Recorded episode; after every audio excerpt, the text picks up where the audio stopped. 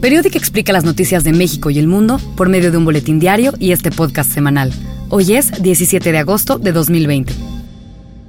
El caso Odebrecht es una de las tramas de corrupción más complejas y extensas de Latinoamérica en la última década. La justicia descubrió la red de corrupción más grande en la historia de América Latina. Hoy, en Periódico Semanal, intentaremos desmenuzar las claves del caso, desde cómo surgió hasta cómo se relaciona con la detención del exdirector de Pemex, Emilio Lozoya, y presuntamente con la campaña presidencial de Enrique Peña Nieto en México. Esta historia comienza en Brasil, cuando en 2014 la Policía Federal brasileña dio a conocer la investigación Lava Jato, con la que destapó una gran red de corrupción, en la que políticos y altos funcionarios de Petrobras, que es la petrolera estatal de Brasil, recibían sobornos millonarios, a cambio de darle contratos a las principales empresas de construcción del país a precios inflados. La investigación fue apodada Lava-Jato, que significa autolavado en portugués, porque el primer lugar que allanó la policía era un autolavado, en donde se lavaba dinero. El dinero de las comisiones ilegales era lavado a través de pequeñas empresas como autolavados y gasolineras, y luego transferido a cuentas bancarias en China. Una de las personas detenidas por esta investigación fue Marcelo Odebrecht, el presidente de Odebrecht, una de las empresas de construcción más grandes de Latinoamérica. En las últimas décadas, Odebrecht había construido grandes proyectos alrededor del continente, incluyendo el Aeropuerto Internacional de Miami, el Metro de Caracas, un puerto en Cuba y algunos proyectos de la Copa del Mundo en Brasil. Después de ser detenido en 2016, Marcelo Odebrecht y otros trabajadores de la empresa firmaron acuerdos con las autoridades de Brasil, los que se comprometieron a confesar crímenes y a señalar a políticos corruptos a cambio de sentencias más cortas. Así nació el caso Odebrecht. Al investigar a la gigante de la construcción brasileña, la justicia descubrió la red de corrupción más grande en la historia de América Latina. En diciembre de 2016, el Departamento de Justicia de Estados Unidos informó que, por medio de empresas fantasma, Odebrecht pagó más de 780 millones de dólares a funcionarios de gobierno en 12 países del mundo a cambio de obtener contratos de obras públicas. Algunos de los países señalados fueron México, Argentina, Brasil, Colombia, Guatemala, Ecuador, Panamá, Perú, Venezuela y República Dominicana.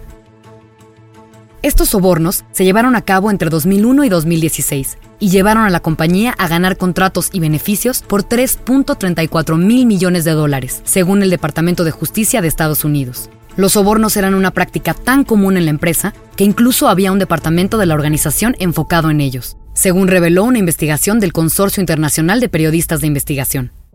Así, de ser una empresa familiar, Odebrecht se convirtió en sinónimo del mayor escándalo de corrupción en la historia del continente. Algunas de las confesiones más explosivas del caso Odebrecht han tenido que ver con políticos de alto nivel. En Brasil, el escándalo ha tocado a los expresidentes brasileños Luis Ignacio Lula da Silva, Dilma Rousseff y Michel Temer. En Brasil, el empresario Marcelo Odebrecht confesó ante la justicia de este país que el expresidente Luis Ignacio Lula da Silva recibió dineros de esta compañía. También han sido vinculados el expresidente de El Salvador, Mauricio Funes, y el expresidente de Panamá, Ricardo Martinelli. Y en Perú, cuatro expresidentes han sido ligados al caso, incluyendo a Alejandro Toledo Manrique, quien se encuentra en arresto domiciliario en Estados Unidos, Ollanta Humala, Pedro Pablo Kuczynski y Alan García, quien cometió suicidio cuando iba a ser capturado. Los largos brazos del escándalo de la constructora brasileña Odebrecht se han llevado hoy una vida por delante, la del dos veces presidente de Perú, Alan García. Esta mañana, cuando la policía iba a entrar en su casa para arrestarlo, Alan García tomó un arma de fuego y se pegó un tiro en la cabeza.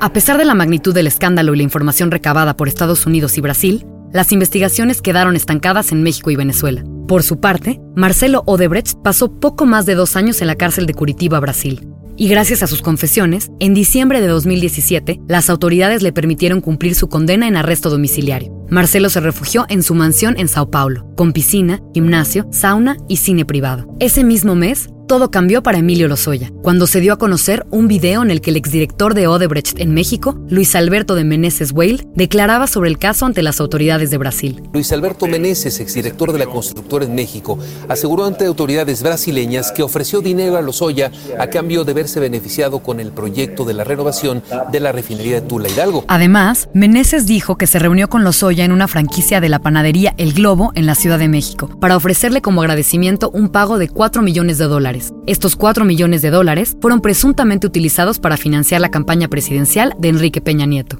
Y para todo esto, ¿quién es Emilio Lozoya? Lozoya estudió economía en el ITAM, derecho en la UNAM y una maestría en Harvard en administración pública y desarrollo internacional. Está casado con la alemana Marielle Hélène X, cuya familia es dueña de la empresa de jugos más grande en Europa. En 2012, Lozoya trabajó en la campaña presidencial de Enrique Peña Nieto como coordinador de vinculación internacional y luego fue director de Pemex de 2012 a 2016. Tras las declaraciones del exdirector de Odebrecht en México, la Procuraduría General de la República avanzó muy poco en el caso. Tanto así que en octubre de 2018, Brasil culpó a la PGR de obstaculizar la investigación del caso Odebrecht en México. Las autoridades brasileñas aseguraban que la PGR no quería firmar un acuerdo para permitir el intercambio de datos. El caso permaneció estancado hasta mayo de 2019, cuando fue girada una orden de aprehensión en contra de Emilio Lozoya Austin, exdirector de Pemex en la administración pasada. Lozoya estuvo prófugo de la justicia por nueve meses, hasta que en febrero de 2020 fue detenido en Málaga, en España, dentro de uno de los complejos más lujosos de Europa. Lozoya enfrentaba órdenes de aprehensión por los delitos de delincuencia organizada, cohecho y operaciones con recursos de procedencia ilícita, por el caso Odebrecht y el caso Altos Hornos de México. Fue llevado a una prisión en Madrid y en julio el exfuncionario fue extraditado a México, sin embargo, un reportero de Animal Político confirmó con la fiscalía que Lozoya nunca fue llevado al reclusorio norte. Del hangar se le trasladó a un hospital. La FGR informó que Lozoya presentaba anemia, problemas en el esófago y debilidad general. En agosto, tras 15 días en el hospital, Lozoya fue dado de alta y se le dictó libertad condicional. El exfuncionario lleva ya puesto el brazalete de localización y fue escoltado por algunos agentes de la Fiscalía General de la República. Eh, Lozoya puede permanecer, según dictaminaron las autoridades, prácticamente en cualquier domicilio. Tiene la restricción, sin embargo, de no poder salir de la Ciudad de México. Durante este tiempo, Emilio Lozoya se convirtió en el primer mexicano en comparecer por el caso Odebrecht. En una audiencia, la Fiscalía General de la República acusó a Lozoya de recibir más de 10 millones de dólares de sobornos de Odebrecht, 4 millones de dólares que presuntamente fueron utilizados en la campaña de Peña Nieto y otros 6 cuando era director de Pemex. Los fiscales señalaron que estos sobornos beneficiaron a Odebrecht con 39 millones de dólares en contratos de obra pública en México. Lozoya dijo que era inocente y el pasado 11 de agosto, el exdirector de Pemex, Emilio Lozoya, presentó esta mañana una denuncia en contra del expresidente Enrique Peña Nieto y del exsecretario de Hacienda, Luis Videgaray.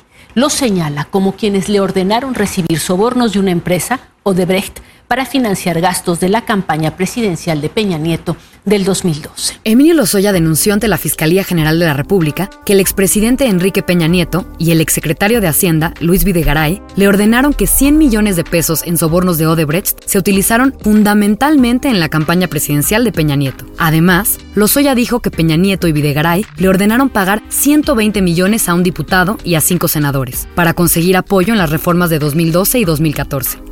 El fiscal Alejandro Hertz Manero dijo que Lozoya entregó recibos y un video como evidencia y señaló a cuatro testigos. Tras esto, el actual presidente de México, Andrés Manuel López Obrador, dijo que tiene que declarar el expresidente Calderón, el expresidente Peña, el diputado al que hacen mención, los senadores, todos los mencionados. Las investigaciones del caso Odebrecht en México continuarán desarrollándose en las próximas semanas el caso podría significar una gran victoria para la administración de Andrés Manuel López Obrador y podría marcar un antes y un después en cuanto a la impunidad que han gozado los presidentes de México a lo largo de décadas.